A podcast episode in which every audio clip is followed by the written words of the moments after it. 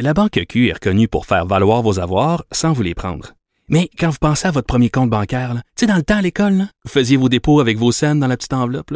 Hmm, C'était bien beau. Mais avec le temps, ce vieux compte-là vous a coûté des milliers de dollars en frais, puis vous ne faites pas une scène d'intérêt. Avec la Banque Q, vous obtenez des intérêts élevés et aucun frais sur vos services bancaires courants. Autrement dit, ça fait pas mal plus de scènes dans votre enveloppe, ça. Banque Q. Faites valoir vos avoirs. Visitez banqueq.ca pour en savoir plus. Acheter une voiture usagée sans connaître son historique, ça peut être stressant. Mais prenez une pause. Et procurez-vous un rapport d'historique de véhicule Carfax Canada pour vous éviter du stress inutile. Carfax Canada. Achetez l'esprit tranquille. Antoine Robitaille. Il connaît tous les dessous de la politique. Une entrée privilégiée dans le Parlement. Là-haut sur la colline. Antoine. Bon mercredi à tous. Euh, très content d'être de retour. Désolé pour mon absence. J'étais en reportage dans l'Ouest canadien, dans les communautés francophones. Alors, vous allez voir le résultat dans les pages du journal très bientôt. Aujourd'hui à l'émission, dans sa chronique constitutionnelle, euh, le prof Taillon dénonce le refus du directeur général des élections, Jean-François Blanchette, d'obéir aux ordres de l'Assemblée nationale. C'est pas rien. C'est son patron, l'Assemblée nationale. À l'unanimité, à deux reprises, l'Assemblée a intimé au DGE de dévoiler les documents de la commission Grenier qui s'était penchée dans les années 2006-2007 sur la théorie du référendum volé, c'est-à-dire l'argent dépensé en trop par le fédéral et l'organisme occulte Option Canada en 1995. Mais d'abord, mais d'abord, c'est l'heure de notre rencontre. Les voix de la voix. Émotionnel ou rationnel. En accord ou à l'opposé? Par ici, les brasseurs d'opinion et de vision. Les rencontres de l'air. Mais bonjour Guillaume Lavoie, Antoine Robitaille, bonjour. expert en politique publique et avec qui tout un chacun rêve de covoiturer. Content de te retrouver, mon cher Guillaume. Également, également. Avant de faire l'analyse sportive de la période de questions, on va parler monnaie. Ça a été un des sujets clés de cette journée sur la colline. Alors, Guillaume, le, le chef du Parti québécois, Paul Saint-Pierre Plamondon, a soutenu ce matin qu'un Québec souverain devrait avoir sa propre monnaie, entre autres. Qu'en penses-tu? J'ai trouvé ça particulier. Euh, moi, j'ai été plutôt surpris, plutôt au niveau tactique. Moi, j'ai l'impression qu'il a peut-être échappé sa journée et que ça avait y en coûté quelques-unes parce que, d'abord, là, euh, parler de la monnaie, c'est pas exactement la stratégie gagnante pour t'en aller vers un référendum gagnant. Oui. parce que tu viens de rajouter un élément d'incertitude dans le débat dont tu n'as pas besoin. Là. On décide pas de faire la souveraineté ou pas parce que tu veux avoir ta monnaie ou pas, Hmm. à la limite. Puis les enjeux monétaires, ben, ça va en fonction aussi des grands cycles économiques. là. Une journée ou un cycle, c'est payant d'être arrangé comme t'es. Un autre cycle, c'est autre chose. Non, je trouvais que c'était, comme le budget de l'an 1, s'auto-pelure de bananiser, pour, être en parlance péquiste, Oui, mais la référence à Parisot est intéressante parce que sa position à Paul Saint-Pierre Plamondon est, est totalement en rupture avec celle de, de Jacques Parizeau qui a dit euh, à partir de 1975, là, tu me corrigeras, mais que le Québec devait garder euh, la monnaie canadienne. Oui, qui s'est débarrassé de la fameuse pièce à l'évêque. Hmm. Mais l'idée, c'est d'abord, et là, on est loin, là, et c'est là ma critique, c'est qu'on est loin dans le processus. Là. Un Québec souverain pourrait devenir souverain avec la monnaie canadienne, puis un jour, à un moment donné, décider de prendre sa propre monnaie, de prendre une monnaie qui pourrait être la monnaie nord-américaine, le dollar américain. Tout ça, là, fait partie des- de, de- de l'éventail des possibles après le grand jour. Mais c'est comme le Mais à sa décharge, il a vraiment parlé dans le point de presse de transition. Il a dit qu'il pourrait y avoir une transition. Et, et dans Oui. cette transition-là, euh, peut-être qu'il y aurait euh, tu sais, le- la monnaie canadienne, si j'ai bien compris. Mais dans toutes ces choses-là, Antoine, Mm. puis je reviens, pour moi, tout ça est dans la. C'est c'est du même ordre que le débat sur le budget de l'an 1. Puis n'importe qui qui lit son histoire péquiste devrait dire Oups, toucher à ça, là, c'est pas une bonne idée. Là. En gros. Ben, ça a échoué avec Parizeau, Guillaume, mais, ça, mais avec Legault, ça avait quand même bien euh, percolé dans, dans- dans le- l'opinion publique, non? Legault 2005, pas- Parizeau euh, 73. j'ai j'ai pas ces souvenirs-là. Moi, j'ai l'impression, moi, je pousse ça plus loin. Là. Disons Ouais. qu'on est dans un monde où là, le Parti québécois, euh, sans farge dans les sondages positifs, la souveraineté est à 50% dans les sondages, la totale. Tu es quand même à trois ans des élections et au mieux à quatre ou cinq ans de la souveraineté effective. OK. Expliquez-moi, qu'est-ce que ça vaut un budget cinq ans d'avance? Ça vaut zéro. Fait que je trouve que l'exercice est utile Mhm. quand tu es sur. Le budget de l'an 1, il est bon quand c'est l'an 1. Mais est-ce que tu veux pas. L'autre façon de voir ça, Guillaume, est-ce que ce serait pas de liquider certaines questions qui, de toute manière, vont revenir et surtout si le Parti québécois continue de monter? Prenons Pauline Marois en 2014, là. Euh, euh, Pierre-Carl Pellado euh, saute dans la mêlée. Ça fait en sorte qu'on parle de souveraineté, que la souveraineté devient peut-être plus réelle. Des questions sur la monnaie sont posées à Pauline Marois qui échoue complètement le test. Est-ce que c'est pas mieux d'être vraiment prêt de, de finalement liquider certaines questions au départ?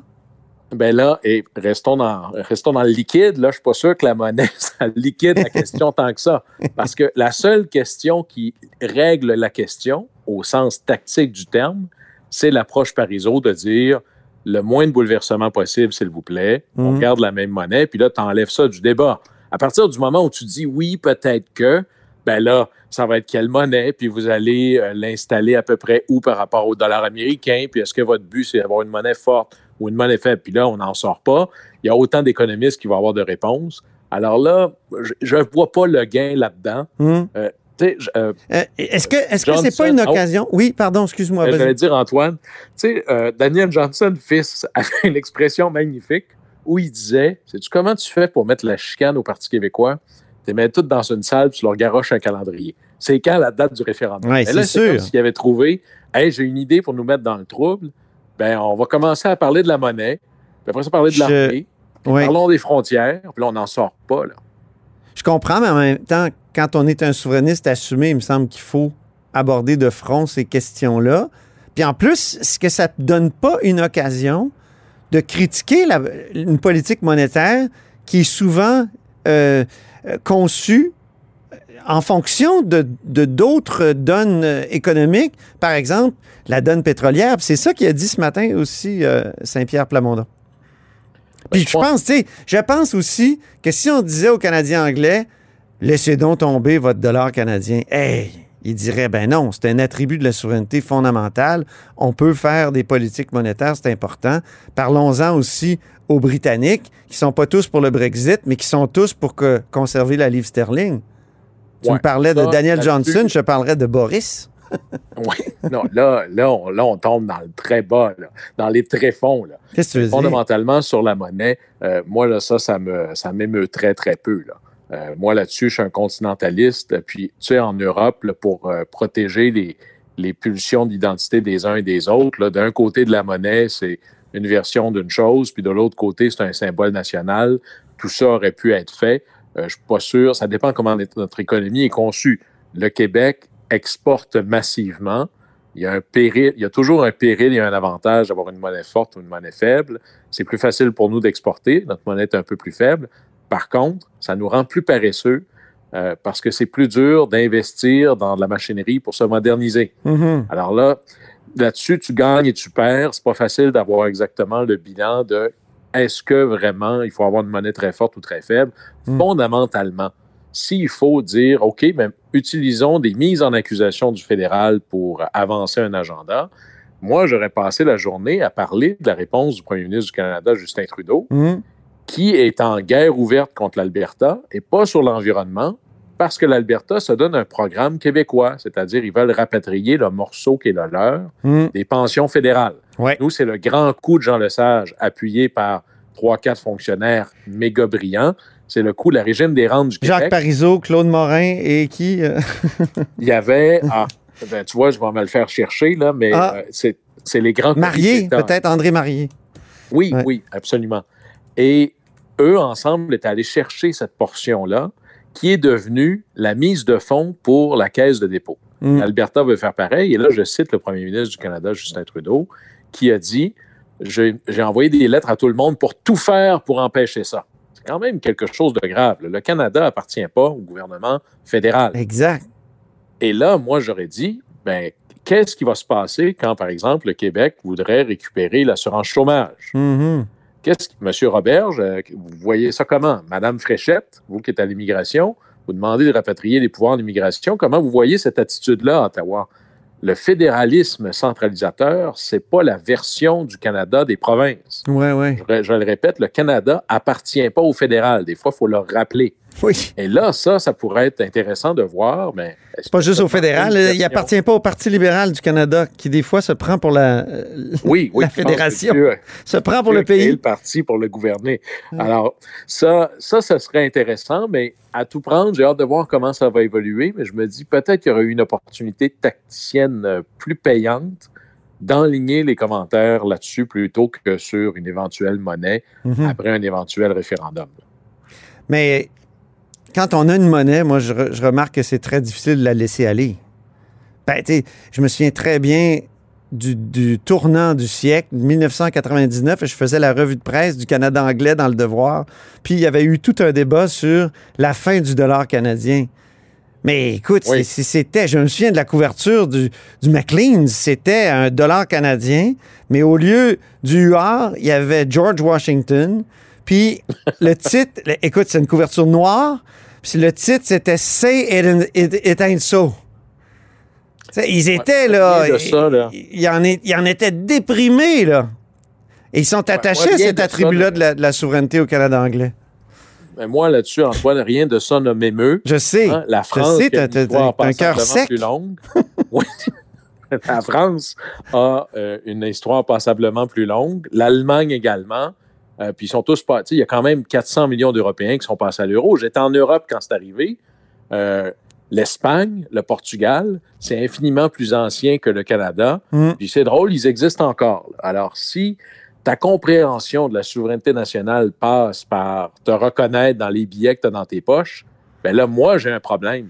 Mhm. Parce que moi qui est anti-monarchiste jusqu'au bout des ongles, ça m'énerve d'y voir la face sur les billets de 20 Ouais. Mais au Canada anglais, c'est important. C'est l'Amérique du Nord britannique, mon cher. Je te dis que il, il laisserait pas tomber pour une monnaie continentale. Et, et c'est pour ça que je trouve parfois que sous leur couvert de, comment dire, de, de post-nationalisme, ils sont plus souverainistes dans un certain sens, c'est-à-dire attachés à, à- à une souveraineté euh, nationale que, euh, qu'on peut le penser. Bon, c'est à voir. Puis les États-Unis aussi, là, une monnaie continentale, ils voudraient rien savoir de ça. Là. Ben, pour c'est les lié à la- monnaie continent- Hein? monnaie continentale, c'est le dollar américain, même quand je vais en vacances euh, dans le Nord. C'est à peu près ça que ça veut dire. Et puis Pierre Fitzgibbon, on peut l'écouter en terminant. Lui qui dit qu'il aimerait une, une monnaie mondiale, on peut l'écouter. Je pense d'avoir une monnaie internationale, une monnaie, ça- une monnaie, c'est c'est pas un- pour moi un signe de, de souveraineté. C'est pas ça qui est important. La monnaie, c'est- moi, je parlais de dollar américain. Mais la politique monétaire canadienne, est-ce que vous pensez qu'elle est toujours à l'avantage du Québec, malgré le- les, les- les intérêts divergents de certaines provinces? Les... C'est une confédération. Je pense qu'il y, a- il y a un mérite d'avoir une monnaie nationale. Il y a un mérite d'avoir une monnaie nord-américaine aussi. Je pense qu'on peut. on- Il y a des, segments qu'on doit avoir une souveraineté. La monnaie. Est-ce que Québec souverain serait viable, M. Fitzgibbon? J'ai pas vu le budget de l'argent. Il est toujours intéressant, Pierre Fitzgibbon, euh, en point de presse comme ça. hein? Il, a brassé beaucoup de concepts. là. Euh, monnaie internationale, que le Canada adopte le dollar américain. Qu'est-ce que tu as pensé de ces quelques commentaires? Ben, moi, ça- je suis toujours fasciné. Euh, ils sont rares, les élus en politique, qui euh, se permettent de, de parler de choses pour lesquelles ils ne sont pas autorisés au sens où ça n'a pas été discuté au caucus, c'est certain. Je pense pas qu'il y ait une conversation. Il n'est pas ministre des Finances, on le rappelle, il est ministre En de, plus, de oui, tout le reste, mais en- son collègue aux finances a dû être surpris, mais on comprend que c'est une discussion générale. C'est pas du tout sur le radar du gouvernement. Puis, tu vois, pour boucler la boucle sur la monnaie, Antoine, c'est là où je pense que ça peut euh, pas nuire, mais disons que c'est un coup d'épée dans l'eau pour. Paul Saint-Pierre Plamondon et sa formation. C'est que ce n'est pas de l'ordre des préoccupations immédiates. C'est assez dur de- d'encadrer ça dans les préoccupations immédiates.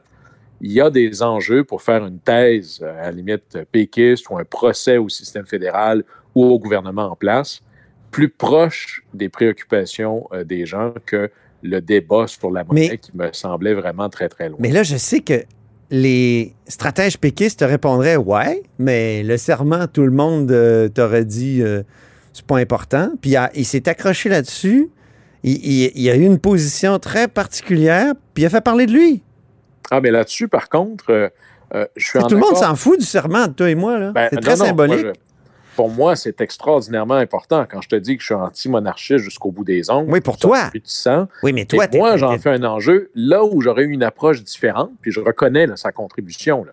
Moi, j'en aurais parlé tous les jours, mais étant institutionnaliste, tu respectes toutes les lois, même celles que tu n'aimes pas, Mhm. jusqu'à les changer. Alors, on aurait poussé dans le même sens, la méthode aurait été différente, mais il a raison, et dans le fond, c'était un peu l'approche de René Lévesque, sauf que René Lévesque n'a pas dit OK, une fois qu'on est au pouvoir, on en fait une vraie question, puis on met ça de l'avant. Mm. Mais ces choses-là sont importantes. On s'est donné un drapeau. Tu sais, nous, au Saguenay-Lac-Saint-Jean, Antoine, tu sais, le Canada a son drapeau depuis 1965, le Québec depuis 1948, mais nous, au Saguenay, c'est 1938. Alors, Ah, on est content de voir que vous avez de la suite dans nos idées. C'est très bien. Écoute, on n'a plus de temps pour l'analyse sportive de la période de questions. On, a tellement eu de plaisir à discuter de toutes ces questions-là. Je vais mettre quand même l'orgue. Puis, euh, ben, on se reprend lundi parce que tu prends congé demain, là. T'es pas à la haut sur la colline? Non, non, je prends la route, là, quelques conférences à donner dans l'Estrie, mais vu que c'est l'automne, ça va être magnifique. À lundi, puis on parlera du, euh, du budget de l'an 1 à ce moment-là, si tu le veux bien. Salut, mon cher Guillaume, bonne fin de semaine. La Banque Q est reconnue pour faire valoir vos avoirs sans vous les prendre. Mais quand vous pensez à votre premier compte bancaire, tu sais, dans le temps à l'école, vous faisiez vos dépôts avec vos scènes dans la petite enveloppe. Hmm, C'était bien beau. Mais avec le temps, à ce compte-là vous a coûté des milliers de dollars en frais, puis vous ne faites pas une scène d'intérêt. Avec la Banque Q, vous obtenez des intérêts élevés et aucun frais sur vos services bancaires courants. Autrement dit, ça fait pas mal plus de scènes dans votre enveloppe, ça. Banque Q. Faites valoir vos avoirs. Visitez banqueq.ca pour en savoir plus. Acheter une voiture usagée sans connaître son historique, ça peut être stressant. Mais prenez une pause. Et procurez-vous un rapport d'historique de véhicule Carfax Canada pour vous éviter du stress inutile. Carfax Canada. Achetez l'esprit tranquille. Antoine Robitaille. Le véritable troisième lien. Le salon bleu à vos oreilles. Et tout ça sans utilisation des fonds publics. On s'érotise une question constitutionnelle à la fois. La traduction constitutionnelle. La question constitutionnelle. Et bonjour, Patrick Taillon. Bonjour, Antoine. Notre chroniqueur constitutionnel et accessoirement professeur de droit à l'Université Laval. Très content de te retrouver. Ça fait quelques semaines. Parlons d'abord de la commission Grenier. Qu'est-ce que c'est la commission Grenier? Ça avait été lancé en 2007 euh, par Jean Charest à cause du fameux livre de Normand Lester, le référendum volé. Puis il y avait eu une commission, mais un peu secrète, tout ça. Puis quelques années plus tard, ben là, il y a des pressions. euh, et bon, plusieurs années plus tard, il y a des pressions de la part de l'Assemblée nationale qui a adopté deux motions pour obtenir les documents de la commission Grenier qui avaient été classés pour je sais pas combien, 100 ans, je pense. Ouais, ben, on est dans le huis clos décrété dès la première journée des travaux, comme si on avait affaire à des secrets d'État opaques qui devaient rester secrets. C'est ça. Pour euh, des générations. Euh, Il y a deux débats là-dedans, Antoine. Il y a Ouais. le premier, il y a euh, faire la lumière sur ce qui s'est passé dans- au référendum de 95, euh, avoir accès à ces archives. C'est un débat légitime. Ça va de soi que ça préoccupe davantage les partis politiques souverainistes. Très bien. Mais, depuis le reportage d'hier d'Alexandre euh, Robillard dans les pages du Devoir, je Oui. dirais qu'il y a un deuxième débat. Comment s'intitulait son reportage? Euh, je je me souviens pas du titre exact, mais grosso modo, il nous rapporte la réaction, le refus du directeur général des élections Ben oui. de coopérer en quelque sorte avec la demande, à la demande, de, de donner suite à la demande de l'Assemblée nationale. Et ça, il y a que- comme eu deux motions là, où l'Assemblée nationale ordonne au directeur général des élections de dévoiler ces informations-là euh, qui sur la commission Grenier de 2006-2007. Et ça, je trouve que c'est un débat important, puis on passe souvent à côté. C'est pas que je veux pas faire la lumière sur le référendum de 95, là, c'est- sûr, mais le- on a avec les personnes désignées, comme c'est le cas avec euh, le vérificateur général, euh, pas le vérificateur général, mais c'en est un, euh, c'en est un, on peut penser aussi Mhm. au vérificateur, au protecteur du citoyen ou au directeur général des Ça, c'est les, élections. les personnes désignées par l'Assemblée nationale pour faire un travail de fond, là. Alors, il y a le a- commissaire à l'éthique, euh, le commissaire euh, au lobbyisme, et comme tu l'as dit, vérificateur général. Là, avant, il était cinq, là, ils sont rendus six. Il y a, il y a aussi le commissaire à la langue française. C'est ça. On a de formidables contre-pouvoirs. Oui. Mais il n'y a personne qui est le gardien du gardien. Il n'y a personne Ah. qui est le contre-pouvoir. Et là, on a un bel exemple ici avec le directeur général des élections qui, à mon avis, il faut bien que quelqu'un le critique par moment, Oui. euh, ben là, il agit dans ses propres intérêts. Il n'est pas au service de l'intérêt public, puis il n'y a personne pour le souligner. Ah Parce oui. que ils sont un peu intouchables, ces, ces personnes désignées-là. Ben oui. Et, et, et là, on, on, on voit quoi? On voit au fond un directeur général des élections qui est le propriétaire, en quelque sorte, des résultats d'une enquête. Mhm. Il a la liberté, c'est à lui ses résultats, il a la liberté de partager les résultats. Il veut pas les partager. Pourquoi? Oui, il faut le dire, l'enquête a été faite par, a été lancée par le directeur général des élections. Moi, j'ai- dit Jean Charest tout à l'heure, mais c'était c'était vraiment le directeur général des élections Eh oui. qui avait organisé ça. C'est son enquête, il a mandaté quelqu'un et c'est les résultats qu'il possède. Et euh, pourquoi il veut pas les partager? Permets-moi d'être cynique un Là, peu. tu parles de Jean-François Blanchet. Là. Ben, faut, le- pas, faut pas confondre avec Marcel Blanchet, qui était directeur général des élections à l'époque. Oui, mais moi, je veux pas euh, personnaliser. Je parle de, de l'institution, qui est le directeur général des élections. Pourquoi on refuse de collaborer avec l'Assemblée nationale? Mais permets-moi d'être cynique un peu, Antoine. C'est parce qu'on veut pas de trouble. Ah si on fait rien, on n'aura pas, on pas de poursuite, on n'aura pas de, on pas de problème, on fera pas de vague. Donc là, il y a un intérêt qui, qui a rien à voir avec l'intérêt public, là, qui est l'intérêt corporatiste d'une institution de ne pas trop s'acheter de problèmes, de pas sa- de pas faire de vagues. Hmm. C'est pas la première fois là, qu'on on nous sert ça au, au directeur général des élections. Rappelle-toi, quand ça pleuvait les scandales sur le financement des partis politiques euh, dans les années qui précédaient la commission Charbonneau, ben, le DGEQ nous disait, oui, moi, je gère le système de financement des partis politiques, mais j'ai pas les pouvoirs d'intervenir. Ah, je me souviens, j'étais découragé.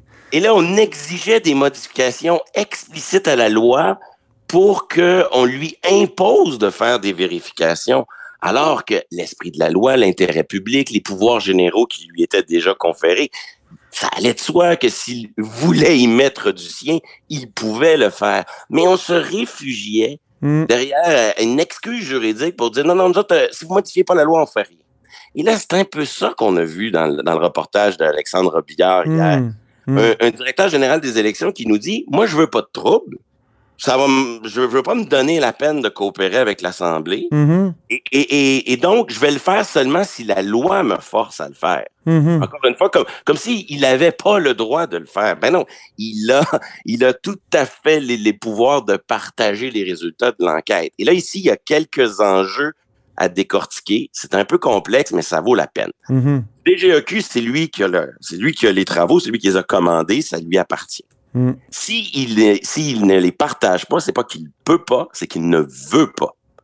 L'Assemblée l'invite à le faire par des résolutions. Il dit non. Il prétend que la résolution est sans effet.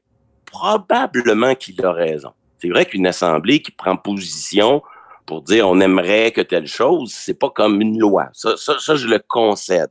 Hmm. Mais là, après, il, soutient son refus en disant, quand vous lisez la loi qui crée le directeur général des élections, moi, j'ai des immunités blindées. Et c'est vrai qu'il y a dans la loi sur le directeur général des élections des immunités très fortes. Elles sont là pourquoi? Parce qu'on veut que ces personnes désignées, elles soient indépendantes du politique. Donc, on leur donne énormément de pouvoir pour euh, Et à justement, de- quand on a une immunité, c'est-à-dire qu'on est blindé contre les poursuites, euh, pourquoi ne pas faire preuve d'un peu plus de créativité pour le bien commun? Voilà, Antoine. C'est-à-dire que l'argument des immunités est à double tranchant. Euh, on peut pas dire, euh, moi, je suis intouchable, donc les élus, je, je, je veux pas donner suite à votre demande. Puis en même temps, dire, ben, je peux pas donner suite aux demandes parce que euh, si, si je le fais, je m'expose à des problèmes. Euh, non, ça, ça peut pas fonctionner comme ça. Et, et là, le DGEQ va très loin. En tout cas, si on se fie au reportage d'Alexandre Billard, Hmm. non seulement il dit, moi, ça va me prendre une loi qui m'ordonne de partager le truc, Mhm. mais en plus, il prétend que cette loi, si elle était adoptée, elle serait contraire aux chartes des droits et libertés. Alors, il dit, le législateur devra utiliser une disposition de dérogation pour dire que dans sa loi, il, il- il me force à divulguer les résultats malgré, nonobstant la protection de la vie privée. Ah! Et là, on voit en arrière-plan, j'appellerais ça le traumatisme de l'affaire Charret et de sa poursuite sur les fuites à l'UPAC. Rappelle-nous un petit peu. Ben là, c'est un peu compliqué, mais il y a toute une saga entourant la, la, la, la- la- le fait que euh, ben, Jean Charest a poursuivi l'État et, et Mhm. l'UPAC parce qu'il prétend qu'il y a eu des fautes. Il y aurait eu des fautes euh, graves. Il y, a eu gain, il y a eu gain de cause, là. Parce que nous, euh, nous au bureau d'enquête, ici, à, à l'Assemblée nationale et au bureau d'enquête à Montréal, on a obtenu toutes sortes de documents policiers. Donc, on a fait Oui. plein d'articles là-dessus. On a même fait un livre qui s'appelle PLQ Inc. Puis Jean Charest, donc, euh, il a poursuivi, non pas les messagers, mais il a poursuivi euh, l'État pour dire que ça, ça aurait jamais dû arriver. Donc, c'est de ça qu'a peur euh, Jean-François Blanchet, le directeur général des élections. Il a peur de, de se faire faire une poursuite où on, on dirait ben l'État a dévoilé des résultats d'une euh, ou même des, des archives d'une commission d'enquête euh, qui s'est déroulée à huis clos. Oui, mais dévoiler, c'est pas une c'est pas une faute. La faute dans l'affaire Charret, c'est que ça a été dévoilé tout croche. Ah oui. D'une manière qui respecte pas les procédures en place. C'est Mais il ça. n'existe pas un droit à faire du financement illégal et ensuite à faire l'objet d'une enquête, faire l'objet de soupçons sans que ça soit jamais euh, dit qu'il y a eu une enquête. Ben oui. Il faut, faut pas mélanger. le- le- les institutions ont le droit de documenter des problèmes et le fait que dans un dossier, il y a eu des fautes, des erreurs graves dans la manière de ne pas respecter euh, la gestion des informations. Mhm. Et, et là, je pense qu'on est comme sur-traumatisé de l'affaire Charret. et là, on mélange toutes sortes d'affaires. À la Mhm. fin, Antoine, il faut C'est paradoxal parce que ça, il y a peut-être des gens qui s'en rappellent pas, mais Jean Charest, en pleine campagne électorale en 2007, il a témoigné devant la commission Grenier parce que lui a été mêlé à l'affaire d'Option Canada. Hein? Oui. Il a témoigné à huis clos. Moi, je m'en souviens, j'étais reporter, puis on posait des questions à Jean Charest là-dessus, puis il était, euh, il était mal à l'aise. Donc, euh, cette affaire d'Option Canada, donc, euh, il y aurait 500 000 qui auraient été dépensés en trop pendant, par le camp fédéraliste pendant le, la campagne référendaire. À la fin, là, soyons un peu constructifs. Ouais. D'abord, si le directeur général des élections sortait de sa position un peu corporatiste et, et se mettait dans un état d'esprit plus constructif, là, Mm. la solution, c'est peut-être pas de tout divulguer, mais c'est peut-être d'éplucher les informations puis de convenir que certaines sont mûres pour être rendues publiques, d'autres moins. Et déjà là, on serait dans une dynamique plus constructive que l'actuel tout ou rien. Vous Mm. adoptez une loi, vous mettez une dérogation, ou sinon je fais rien. Premier élément. Deuxième élément de solution, Ouais. euh, les députés pourraient peut-être, oui, ils ont voté une résolution, mais peut-être acheter l'idée que effectivement une résolution c'est pas comme une loi. Et entre les deux, je pense qu'il y a une façon, une voie utile de contourner l'immunité que le DGEQ, euh, derrière laquelle le DGEQ cherche à se protéger. Mhm. L'Assemblée nationale, notre Parlement, est un lieu protégé par des privilèges parlementaires. Absolument. Ces privilèges-là sont supralégislatifs. Ils Mm. sont au-dessus des lois.